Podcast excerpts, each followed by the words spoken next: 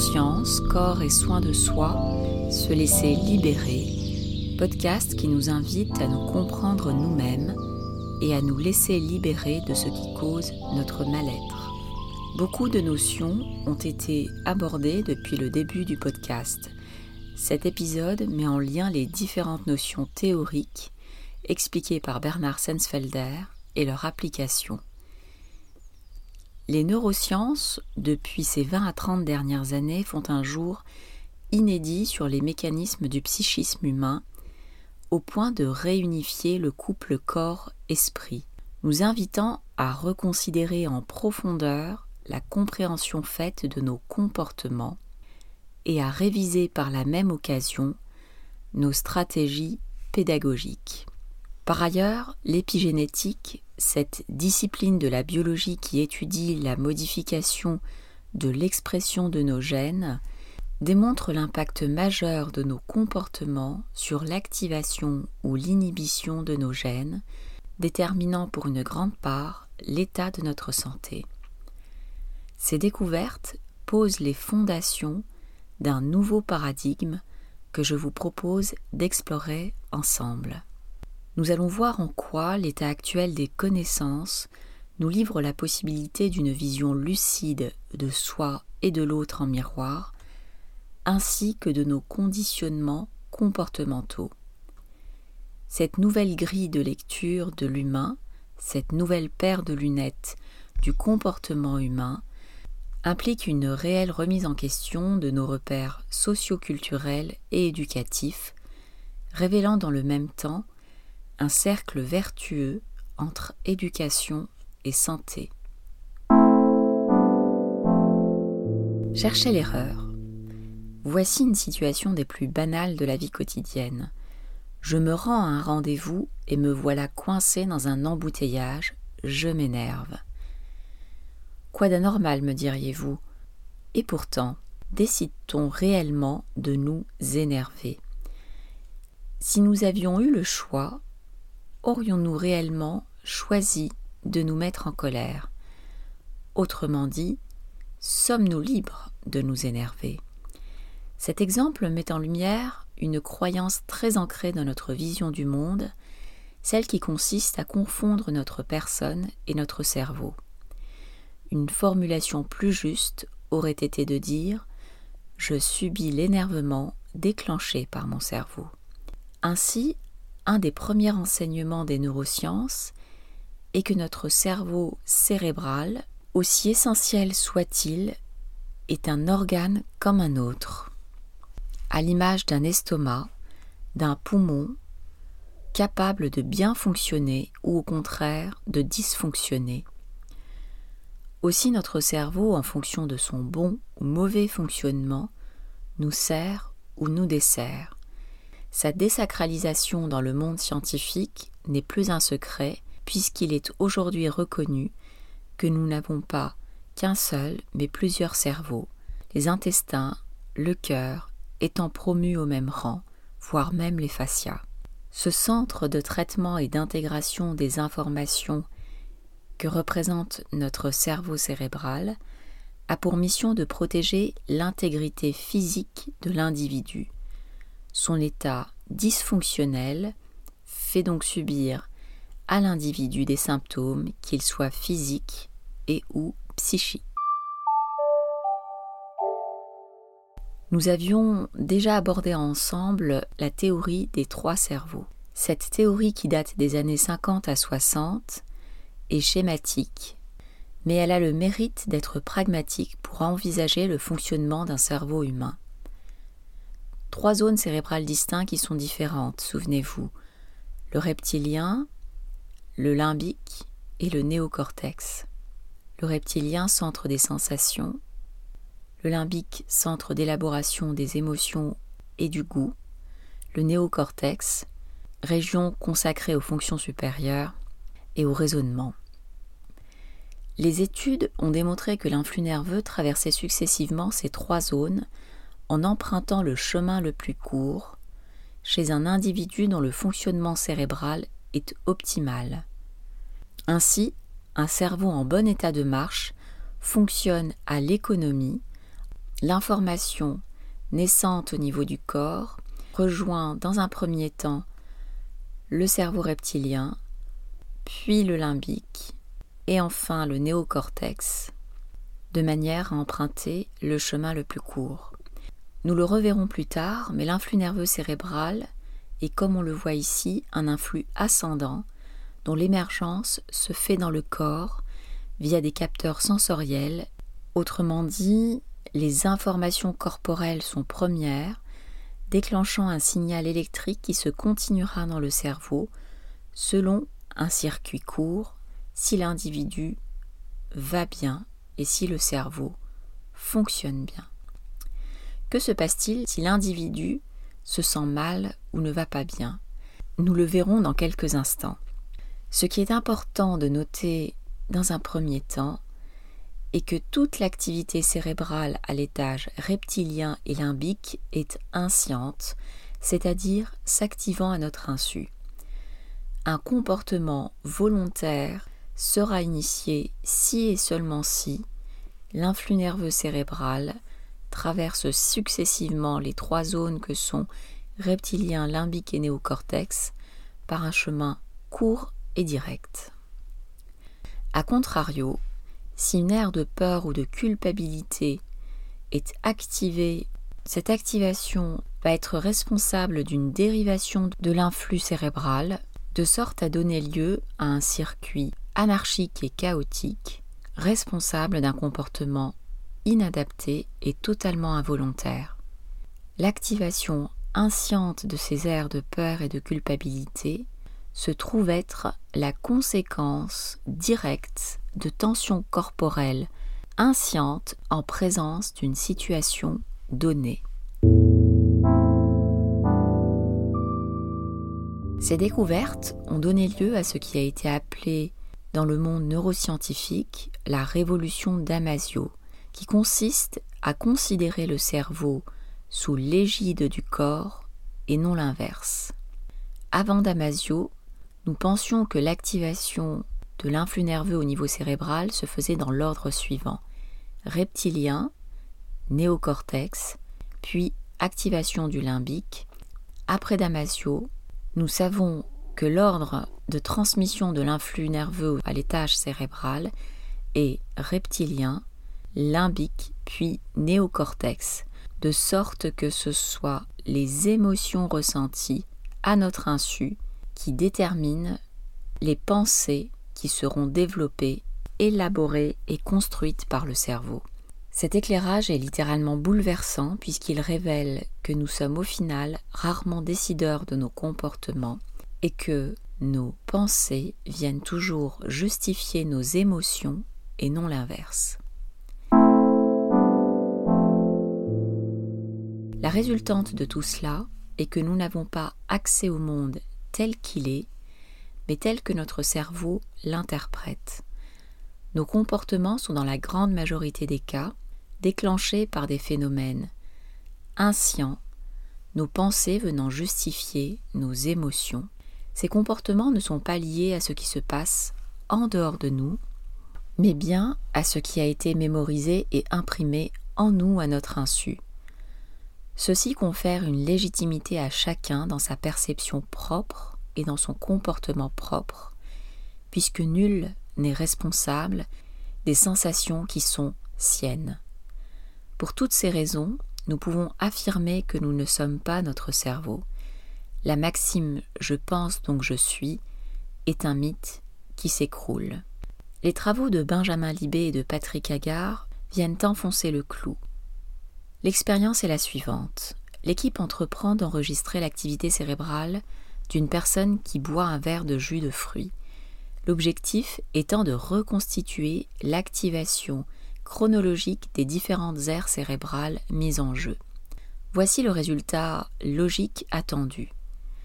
Les chercheurs s'attendaient à ce que une sensation de soif se déclenche en premier lieu au niveau du reptilien, suivi d'un désir de jus de fruits activé au niveau du limbique, suivi d'une formulation de la pensée J'ai soif, je vais donc me chercher un jus de fruits, Et enfin, activation des aires motrices permettant de se déplacer jusqu'au réfrigérateur puis de se servir.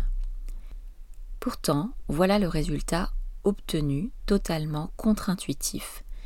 Les étapes 1 et 2 ont été fidèles à ce qui était attendu, à savoir activation d'une sensation de soif, puis choix d'une boisson habituellement appréciée.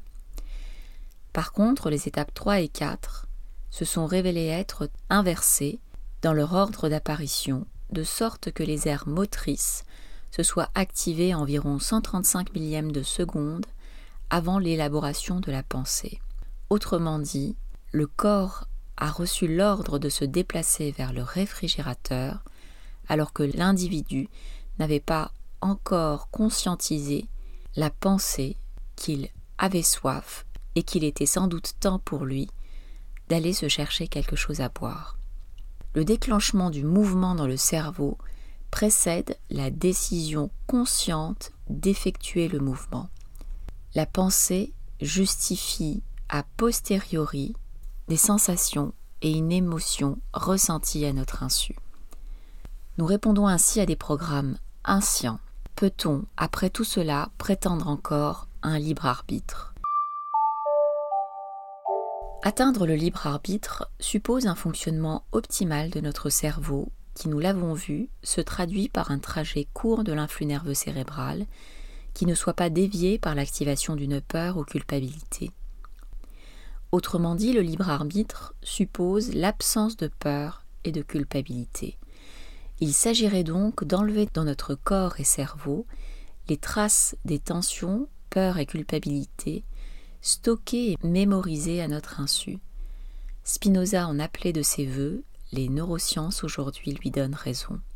Ces blocages fondamentaux que sont tension, peur et culpabilité sont des obstacles au bien-être, mais également au libre arbitre et aux performances cognitives. Ce sont donc ces obstacles qu'il y a lieu de dissoudre, afin de retrouver bien-être, liberté et créativité. Quelques rappels de notions de physiopsychologie de l'enfance, simplement pour avoir à l'esprit l'importance du bain émotionnel de l'enfant, qui lors des premières années de sa vie se développe dans une véritable fusion émotionnelle de sorte qu'il s'identifie et s'approprie tout ce qu'il ressent dans une sorte d'indifférenciation au monde, au point de se ressentir comme étant la cause de ce qui arrive, qu'il s'agisse d'événements heureux ou malheureux. Cette vision égocentrée fait d'ailleurs le lit d'une culpabilité physiologique chez l'enfant jusqu'à environ 8 à 9 ans. Un enfant dont la maîtresse est absente, par exemple, intégrera de manière inconsciente que c'est de sa faute si la maîtresse n'est pas là. Il se trouve que nos modèles éducatifs étant pétris de culpabilité, cette culpabilité perdurera bien au-delà chez le grand enfant et chez l'adulte. Par quel biais cette fusion émotionnelle et plus largement nos sensations corporelles se manifestent-elles? Il semblerait que l'organe qui en est responsable ait été longtemps méconnu et mal aimé, il s'agit des fascias. C'est là que l'information corporelle première prend véritablement naissance. Les fascias forment un réseau membraneux en continuité dans tout le corps. Il s'agit d'enveloppes conjonctives, très riches en eau, entourant les groupes musculaires, les viscères et tout organe, de sorte à s'infiltrer et à s'insinuer autour même des cellules. Les fascias forment, pour ainsi dire, un véritable squelette mou, donnant sa forme et ses reliefs au corps animal. Pour vous aider à visualiser sa structure, vous pouvez imaginer une toile d'araignée qui peut être très dense et rigide chez un individu crispé ou au contraire détendu, fluide et mobile chez un individu serein et détendu. Une autre découverte majeure est celle des neurones miroirs. Giacomo Risolati en est à l'origine. Là encore, l'étude consistait à repérer l'activation de l'aire motrice sollicitée chez un singe à chaque fois qu'il saisissait une cacahuète de sa main. Cette activation était couplée à l'émission d'un signal sonore, un bip, à chaque fois que le geste était réalisé.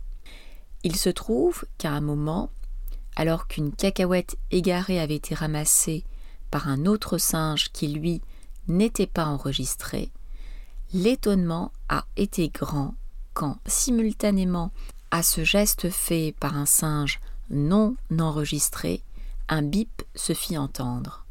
Le singe, enregistré, lui, était pourtant bien immobile à ce moment-là. L'expérience a été reproduite et il a été mis en évidence que le cerveau du singe analysé activait son aire motrice de préhension de la même manière que ce soit lui qui effectuait le geste ou un de ses congénères. Ces mêmes faits ont été confirmés chez l'homme lors d'études ultérieures. Autrement dit, le cerveau reproduit à l'identique le mouvement qu'il observe, même si la personne ne fait pas le mouvement. Ainsi, le cerveau s'active de la même manière que la scène vécue soit réelle ou virtuelle. D'autre part, le cerveau déclenche dans le même temps des émotions mémorisées, couplées aux mouvements reproduits par le cerveau. À partir de ces émotions, s'élaboreront des pensées qui viendront justifier les émotions présentes. Un exemple frappant est celui d'un enfant qui, petit, recevait systématiquement des coups de ceinturon lorsqu'il s'affalait sur un fauteuil. L'enfant a grandi il oublia cet épisode. Devenu adulte, un jour alors qu'il était assis en salle d'attente, voit arriver en face de lui une personne qui s'affale littéralement sur le fauteuil face à lui. L'adulte, observant la scène, se sent pris d'un malaise. Il juge la personne en face de lui et ne l'aime pas instantanément, sans même savoir pourquoi. En réalité, l'adulte battu enfant, a reproduit dans son cerveau l'interdit qui lui valait des coups étant petit. Cette activation de neurones miroirs est l'occasion d'une activation de peur simultanée inondant le corps de médiateurs de stress, ce qui a pour conséquence que l'adulte éprouve un inconfort et l'attribue à la personne qui se trouve en face de lui, ne sachant pas pourquoi il réagit de la sorte Ce qu'il sait, c'est qu'il n'aime pas la personne qui s'est installée en face de lui. Au final, ce qu'il importe de réaliser est que la majeure partie de nos comportements sont conditionnés par des programmes inscients résultant d'interdits, de peur et de culpabilité sans sollicitation de notre intelligence. Et pour cause, le système de peur est particulièrement développé chez l'espèce humaine. C'est à lui qu'on doit notre subsistance à travers les âges. S'il est parfaitement adapté pour faire face à un danger réel, à un danger de mort, il se trouve bien souvent inadapté à la sophistication du XXIe siècle. En effet, notre cerveau n'est pas que logique, il fonctionne aussi beaucoup par de l'analogie. Là encore, je peux vous citer un exemple de cours d'école. Un petit enfant en maternelle arrivant dans la cour de son école se voit confronté à une scène violente. Cet enfant va ressentir une peur qui va se mémoriser. Arrivé à l'âge adulte, cet enfant éprouvera toujours un inconfort et un malaise en présence d'un groupe de personnes.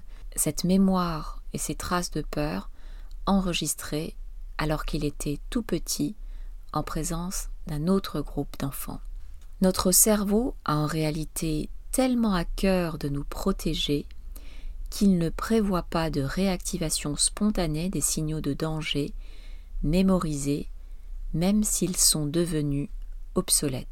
Nous disions que le sentiment de culpabilité était physiologique, c'est-à-dire normal dans la petite enfance jusqu'à 8-9 ans, en lien avec l'état de fusion émotionnelle caractéristique de cette période de vie. Cette fusion émotionnelle, je vous le rappelle, fait que l'enfant, le petit enfant, pense que tout ce qui arrive arrive grâce à lui ou à cause de lui, même si, objectivement, il n'y a aucune relation de cause à effet entre l'enfant et ce qui se produit. Un enfant qui voit sa mère arriver tard le soir, fatigué et de mauvaise humeur, aura la sensation et la pensée, malgré lui, qu'il est responsable de cet état, alors qu'il n'y est pour rien. Ce sentiment de culpabilité devrait normalement s'éteindre progressivement vers 8 à 9 ans. Mais en réalité, cet évanouissement est rare pour la simple raison que la culture judéo-chrétienne nourrit ce sentiment de culpabilité plutôt que de l'appauvrir. Nous en faisons même un outil d'apprentissage. Or, paradoxalement, la culpabilité bloque notre système d'apprentissage. De quoi parle-t-on en parlant de culpabilité? Il y a en fait deux types de culpabilité. Être coupable et se sentir coupable. La première implique une volonté de nuire. La seconde, à l'inverse, est démunie de toute intention de nuire.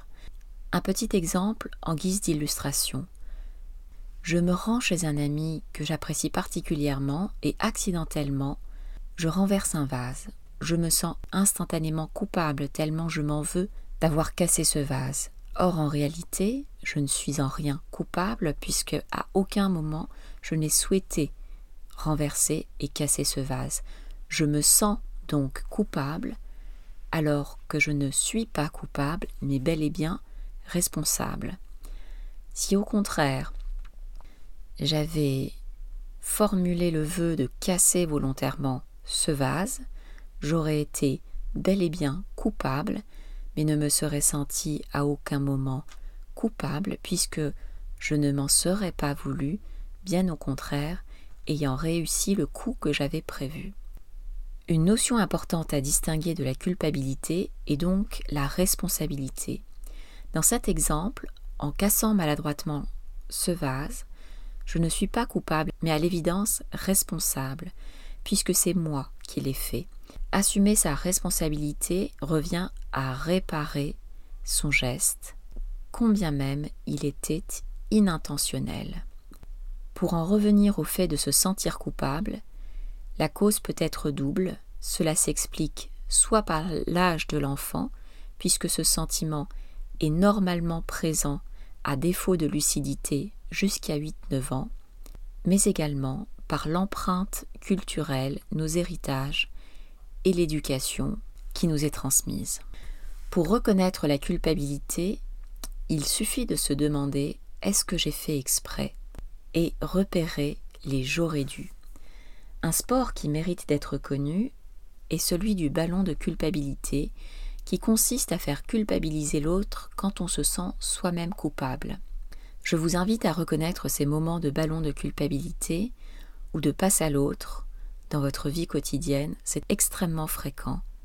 Il est entendu que tout cela est inscient et en rien choisi. Un point essentiel est de rappeler que culpabiliser, faire se sentir coupable, y compris pour éduquer, est une prise de pouvoir sur l'autre et constitue en cela un véritable outil de manipulation.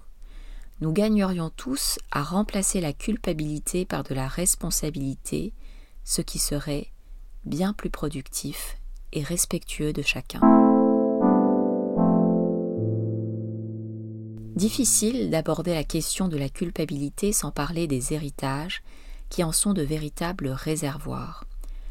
Alors, que sont les héritages?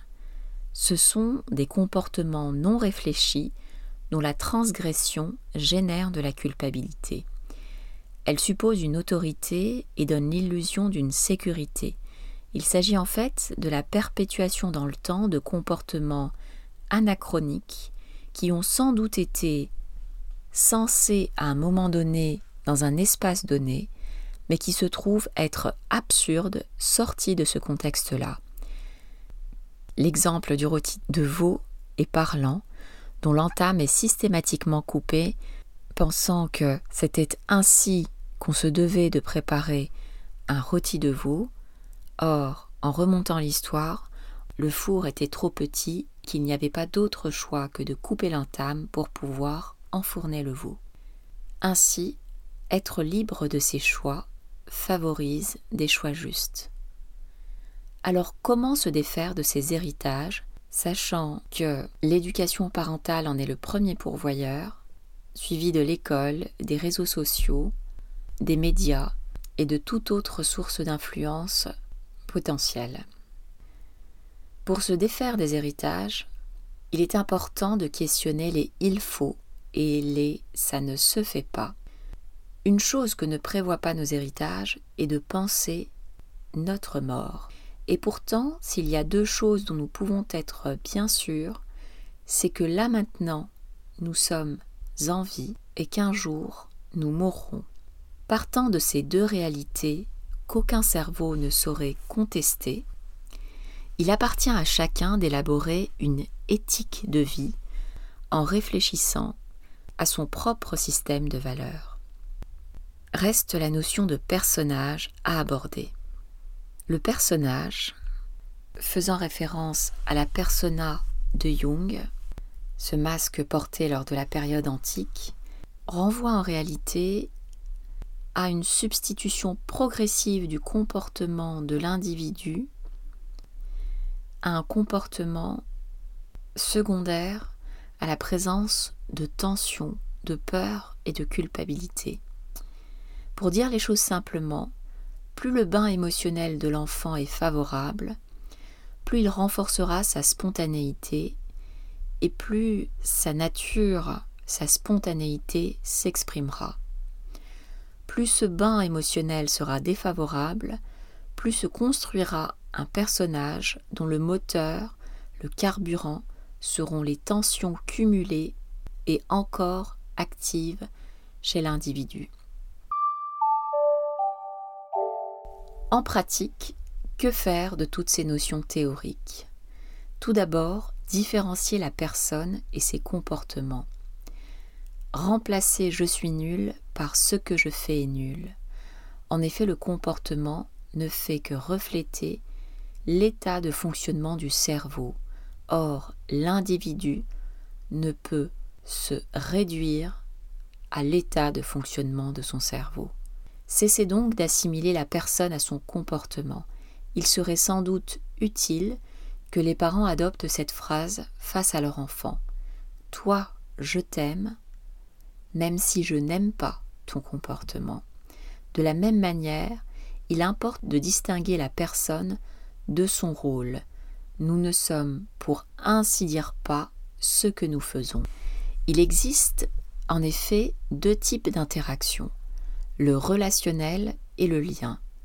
Le relationnel définit la relation de rôle à rôle, exemple entre un enseignant et son élève, entre euh, un thérapeute et son patient. Le lien se rapporte à la relation qui lie deux personnes de manière inconditionnelle. C'est le cas dans une relation amoureuse ou dans une relation d'amitié. Ces deux types d'interactions définissent deux affectifs indépendants qu'il importe de différencier pour les raisons suivantes. En effet, plus la personne est lucide et ne s'identifie pas à son rôle, mieux elle exécutera son rôle et mieux elle se sentira. De plus, différencier les deux affectifs permet de respecter l'individu, y compris si son rôle est défaillant. Si un médecin faillit dans sa tâche, c'est son rôle qui est défaillant, et non son être en tant que tel. Cette mise à distance et cette perspective est importante pour préserver chacun. Concrètement, que faire? Cesser avant tout de se culpabiliser et tous se responsabiliser. Deux approches sont possibles pour se défaire des blocages que sont les peurs et culpabilités. Tout d'abord, une approche thérapeutique et curative qui consiste en l'énothérapie, ce dispositif d'hypnose centré sur le corps de façon à libérer les tensions qui ont été mémorisées en son sein, et une approche préventive à laquelle tout éducateur devrait être initié. L'objectif est triple. Savoir reconnaître un état de mal-être, savoir le désamorcer et en dernier lieu, éviter de l'aggraver. Comment reconnaître un dysfonctionnement cérébral, autrement dit un grabouillis? Un grabouillis est en effet une manifestation comportementale d'un dysfonctionnement dans le processus inscient de l'individu, venant révéler des traces actives laissées dans le cerveau, soit de signaux de peur ou de culpabilité, voire des deux. Une bonne partie de ce, que l'on nomme communément des caprices chez les enfants sont en réalité des grabouillis. Dans ce cas de figure, la pensée viendra justifier après coup les émotions ressenties. Un exemple de grabouillis peut être la colère qui nous submerge dans l'embouteillage cité en début de présentation. Le grabouillis est un signal que l'individu est sous l'emprise de tensions corporelles, de peur ou de culpabilité, privant de tout sens critique, de tout raisonnement et de son intelligence. Alors comment gérer ces grabouillis une fois identifiés? Nous l'avons déjà évoqué, d'abord les reconnaître, puis reconnaître à l'autre sa cohérence propre, sa légitimité. Il y a quelque chose qui, à l'insu de la personne, l'empêche de faire les choses simplement. Il s'agirait alors de remplacer il m'embête ou il ne fait pas ce qu'il faut par il ne va pas bien ou il souffre. Il est alors pertinent de ne pas rajouter de la peur ou de la culpabilité qui ne fera qu'aggraver la situation. Ainsi, il est nécessaire de se détacher du symptôme pour se concentrer sur la cause, construire son discours à partir de la vision de l'autre afin que l'enfant se sente compris, ce qui aura pour effet de le déculpabiliser, l'enfant ou l'adulte d'ailleurs essayer de mener progressivement l'individu vers une sortie de grabouillis, c'est-à-dire vers un retour à un bon fonctionnement de son cerveau, à un calme, à un trajet court et non chaotique de l'influx nerveux cérébral. Ceci implique de laisser passer l'orage. Nous allons voir comment.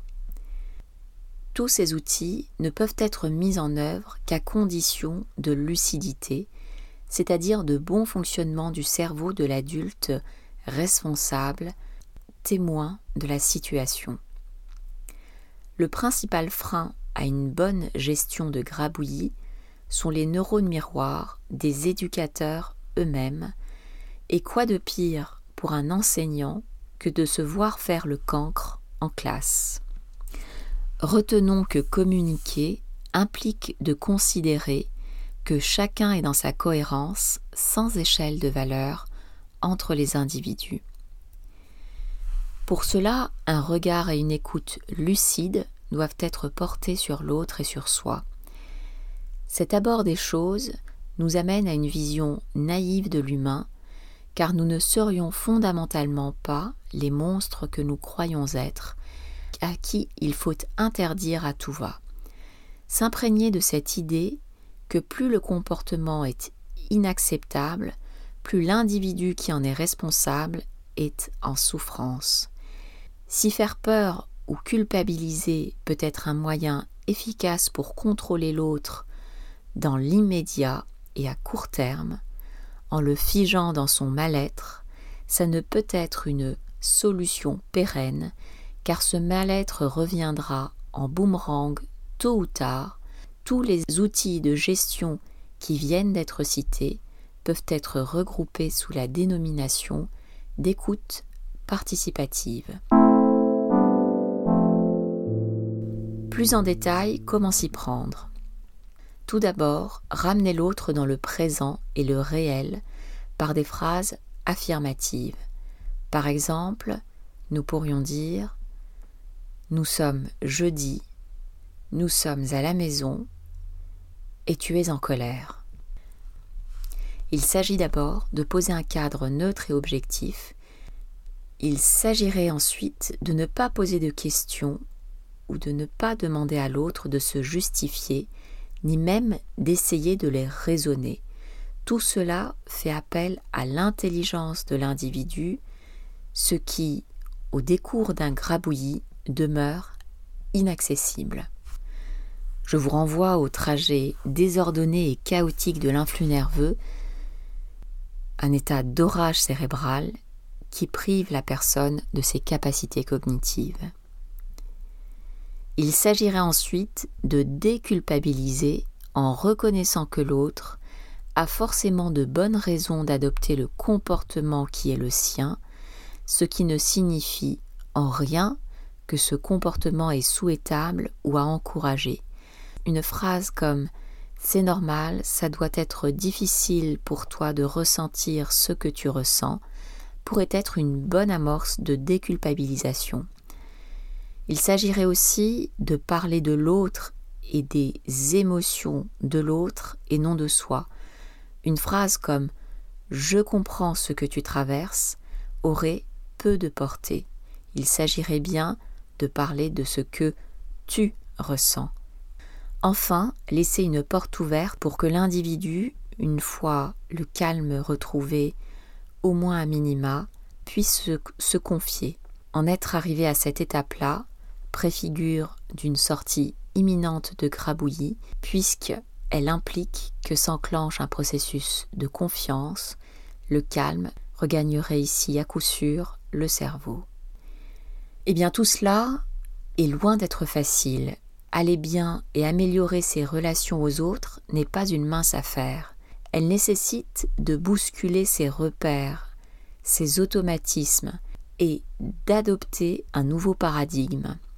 Lorsque la situation nous échappe, nous nous enfermons sur nous-mêmes, nous culpabilisons et nous avons peur, ce qui donne lieu à des réactions impulsives, sans réflexion. Nous l'avons évoqué, les neurones miroirs de l'éducateur sont susceptibles d'entraver la lucidité au point de provoquer chez l'éducateur lui-même un grabouillis face à un autre grabouillis. Ici, tout dépendra de ce que chacun aura mémorisé en lui. Un travail sur soi peut s'avérer utile devant le constat que l'éducateur est sous l'emprise de ses propres peurs et culpabilités. La difficulté est bien réelle, mais non insurmontable. Une première étape est de persévérer à porter cette nouvelle paire de lunettes qu'il s'agit bel et bien de mettre en pratique. Le bénéfice d'un tel effort et d'adopter un précieux outil universel d'éducation et de santé. Je vous remercie pour votre écoute et vous retrouverai très bientôt en compagnie de Bernard Sensfelder afin de cultiver notre bien-être à chacun et à tous.